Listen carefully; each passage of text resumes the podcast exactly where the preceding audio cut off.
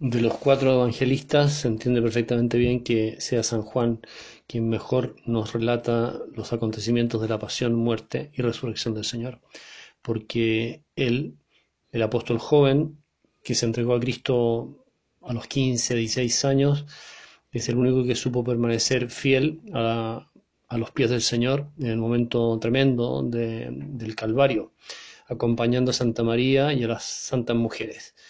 Bueno, entonces San Juan que nos relata el, acontecimiento que viene inmediatamente después, la resurrección del Señor. Un grupo de mujeres, María Magdalena, Salomé, van mm, hacia el sepulcro para completar la tarea que habían comenzado el viernes, pero que no pudieron acabar, ya que se iniciaba el gran descanso pascual del sábado y no podían realizar ese trabajo, entonces van a completar los trabajos, las tareas de limpieza, de ungir con aceite, mirra y bálsamo el cuerpo del Señor, el cadáver de Cristo. Y son mujeres audaces, porque saben perfectamente que el Señor está encerrado en el sepulcro, con una gran piedra sellando la entrada y además con una guardia de soldados armados que impedían cualquier tipo de acceso. Y sin embargo se lanzan muy de mañana, a primera hora de la madrugada, se lanzan. Y es la fuerza del amor. Es un ejemplo muy grande para nosotros de saber lanzarnos a hacer cosas que van más allá de la lógica, del cálculo. A veces calculamos demasiado nuestros pasos para no equivocarnos, para huir de posibles fracasos, para evitar contrariedades, y así nos quedamos encerrados, por así decir, en, nuestro, en nuestra prudencia humana y no nos lanzamos. Estas mujeres se lanzan a completar el embalsamiento del cuerpo del Señor a pesar de esos tremendos obstáculos objetivos. Podrían haber dicho, pero ¿cómo vamos a remover la piedra? Tremenda, imposible, no tenemos fuerza, no tenemos herramientas para romper los sellos. Además están los guardias, que son unos pesados y no nos van a dejar entrar ni a palo. Con lo cual, aunque por muy persuasivas que fueran, se van a encontrar con obstáculos insuperables.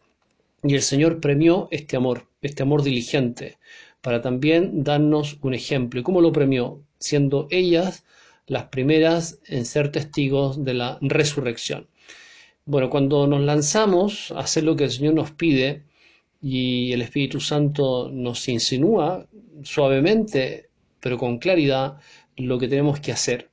Eh, cuando nos lanzamos y hacemos lo que el Señor nos pide, nos encontraremos siempre con los temas resueltos, se superan todas las dificultades, se vencen todos los obstáculos cuando confiamos de verdad en el Señor. Hay que lanzarse, hay que arriesgarse, es el riesgo propio del amor. Quien no sabe amar no arriesga. ¿Por qué? Porque quiere evitar cualquier tipo de contratiempo, sufrimiento, pena, desilusión, etc. En cambio, el que sabe amar está dispuesto a asumir los riesgos de lo que el amor exige. Bueno, y efectivamente se encontraron con la piedra desplazada, corrida, eh, los soldados no estaban ya, eh, entran al sepulcro y encuentran la tumba vacía, solo el sudario y la túnica, pero no estaba el cuerpo del Señor, y es cuando aparecen los ángeles y les dirán, aquí no está el Señor, ¿a quién buscáis? A Jesús Nazareno, no está. Bueno, hasta ahí podrían haber pensado, bueno, no está porque se lo llevaron, no está porque alguien muy poderoso robó el cuerpo del Señor. Pero luego viene entonces la noticia grandiosa, ha resucitado no está aquí porque ha resucitado. Es el triunfo, es la victoria, es mm, el premio, el grandioso premio que Dios Padre confiere a la fidelidad de su Hijo, que supo amar y obedecer hasta el final. ¿Y cómo lo premia? Con una vida completamente nueva. No se trata de la resurrección de Lázaro, ni la del hijo de la viuda de Naim, ni la hija de Jairo que volvieron a la vida anterior. Tras la muerte, Cristo los resucitó, pero la vida que recuperaron era la, misma que la anterior, por lo tanto tendrían que luego morir, una vida mortal. En cambio, Cristo resucita con una vida inmortal, que es la nuestra. Estamos llamados a vivir esa vida ya. La vida eterna que el Señor nos confiere en la Eucaristía es un anticipo de la vida eterna que nos quiere dar tras la muerte.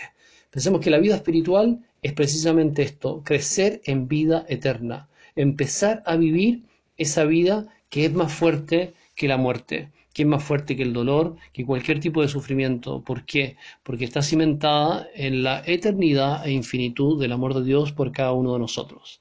Feliz Pascua para todos. Que Dios los bendiga.